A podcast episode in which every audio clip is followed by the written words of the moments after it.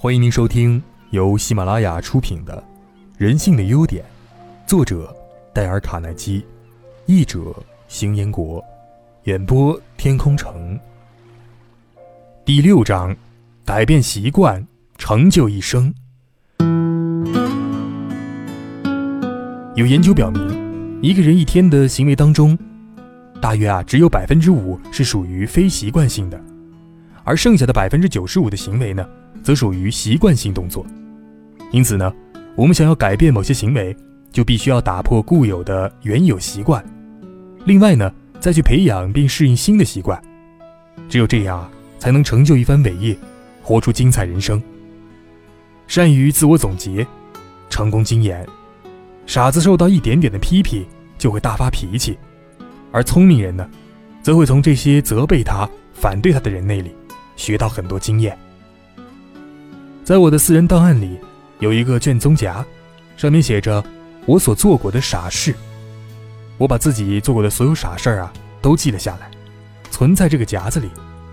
有时啊，我会用口述方式让我的秘书都记录下来，但是有些问题太富于个人性了，或者太愚蠢，使我不好意思口述，就只好由我自己动手写了下来。我现在还记得我在十五年前。放在这个夹子里的一些事儿。如果我能够一直对自己保持绝对忠诚的话，那么我所做过的这种傻事，恐怕会挤破我的档案柜了。我可以在如此重复所罗王一千三百年所说过的：我曾做过的傻事，做过很多傻事。每当我拿出我所做过的傻事卷宗，重读我对自己的批评时，他们都能帮我解决我所面临的最困难的问题，即如何。控制自我。我以前常常把困到的麻烦推到别人头上，可是随着年岁增长，我发现啊，我所有的不幸几乎都应该怪自己。很多人在年龄大了之后都会发现这一点，除了我自己，再也没有别人了。拿破仑被放逐的时候说：“除了我之外，没有任何人应该为我的失败承担责任。我是我自己最大的敌人，也是我不幸命运的根源。”就让我告诉你一个我熟悉的人的事情吧。每当他在自我评价和自我控制的时候啊，可以称得上是一个艺术家了。他叫霍华。当他1944年7月31号在纽约大使酒店突然去世的消息传遍全美国的时候，整个华尔街都异常震惊。因为啊，他是美国财经领袖的领袖，美国商业银行和信托投资公司的董事长，同时呢。也是好几家大公司的董事。他小时没有受过多少正规教育，只在一个乡村里小店当店员，后来成为美国钢铁公司代管部的经理。然后啊，他的职位越来越高，权力也越来越大。多年来，我一直在一个记事本上记下当天所有的约会。在我请他解释他的成功原因时，霍华先生对我说：“我的家人。”从来不在礼拜天晚上给我安排什么活动，因为他们都知道，我的每个礼拜天晚上都要花一些时间自我反省，重新回顾检讨我这一个星期所做的工作。晚饭之后，我就一个人关在房间里，打开我那个笔记本，回想周一早上所有的会谈、讨论和会议。我问自己啊，我那一次犯了什么错误呢？哪些事儿我做对了？怎样才能改进我的做法呢？我能从中学到什么？有时我发现这种每周一次的检讨让自己很不高兴，甚至啊会为自己所犯下的过错而吃惊。当然了，时间一年一年的过去，这些错误也就渐渐减少。这种自我分析持续了一年又一年，是我曾经做过的事情中最有意义的了。也许霍华的这种做法啊，是从老富兰克林那儿学来的，只不过富兰克林不会等到星期天的晚上。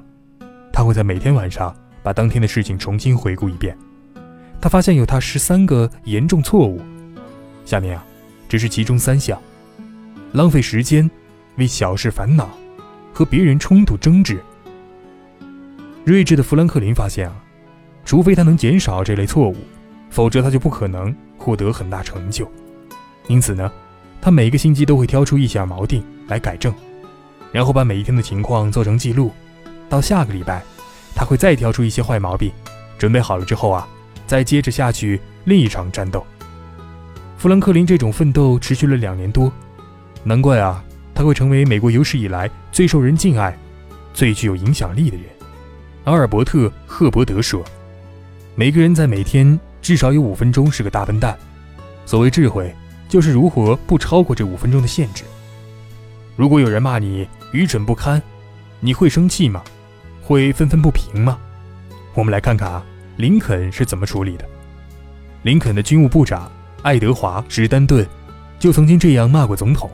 史丹顿是因为林肯的干扰而生气的。为了取悦一些自私自利的政客，林肯签署了一次调动兵团的命令。史丹顿不但拒绝了林肯的命令，而且还指责林肯签署这项命令简直是愚不可及。有人告诉林肯这事儿，林肯平静地回答：“史丹顿如果骂我愚蠢。”我多半是真的笨，因为啊，他总是对的。我会亲自去跟他谈一谈的。林肯真的去看了史丹顿，史丹顿指出了这项命令是错误的，林肯就此收回成命。林肯很有接受批评的雅量，只要啊，他相信对方是真诚、有意要帮忙的。一般人常因他人的批评而愤怒，有智慧的人呢，却想有智慧的人呢，却想办法从中学习。诗人惠特曼曾说：“你以为只能向喜欢你、仰慕你、赞同你的人学习吗？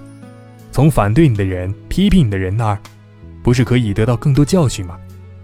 与其等待人来攻击我们或者我们的工作，倒不如自己动手。我们可以是自己最严苛的批判家，在别人抓住我们的弱点之前啊，我们应该自己认清并且处理这些弱点。达尔文就是这样做的。”当达尔文完成了一个不朽著作《物种起源时》，他已经意识到这一项革命性的学说一定会震撼整个宗教界和学术界的。因此呢，他开始自我批评，并耗时十五年，不断地查证资料，向自己的理论挑战，批评自己所下的结论。我认识一个以前推销肥皂的人，他常常啊请人来批判他。他刚开始为科盖公司推销肥皂时，订单很少，这使他很会担心会失去这份工作。他知道他的肥皂和价格都没有什么问题，所以他想问题一定出在了他自己的身上。因此呢，每次他没有做成业务的时候，就会在街上散步，希望弄清问题究竟出在哪里。是不是啊？他说话太含糊了？是不是他的态度不够热诚？有时他会去找客户说：“我这次回来。”不是向你推销肥皂，我希望啊能得到你的建议和批评。可不可以麻烦你告诉我，我在几分钟之前向你推销肥皂的时候，有什么地方做的不对？你的经验比我丰富，也比我成功，请你给我批评，请你坦诚的、不加掩饰的告诉我吧。这种诚恳的态度啊，使他赢得了很多朋友和许多宝贵的忠告。你猜他后来如何了呢？现在啊。他已经是 CPP 肥皂公司的董事长，这是全世界最大的肥皂公司了。他的名字叫做李特。去年，全美只有十四个人的收入超过了他。查尔斯·卢克曼是裴素登公司的总裁，他每年资助一百万美元给鲍勃·霍伯节目。他从来不看那些称赞这个节目的信件，而是要看那些批评的信件。他知道，自己可以从这些信当中。学到很多东西，福特公司也希望找出他们在管理和业务上存在的缺点。于是啊，公司对最近全体员工做了一次意见调查，请他们来批评公司。只有非常了不起的人才能做到霍华、富兰克林、李特所做的事儿。现在，既然没有人看着你，你为何不自己照照镜子，问问自己，到底是哪一类人呢？因为我们不可能达到完美的程度。就让我们按照李特的办法去做，请别人给我们坦诚的、有益的、建设性的批评吧。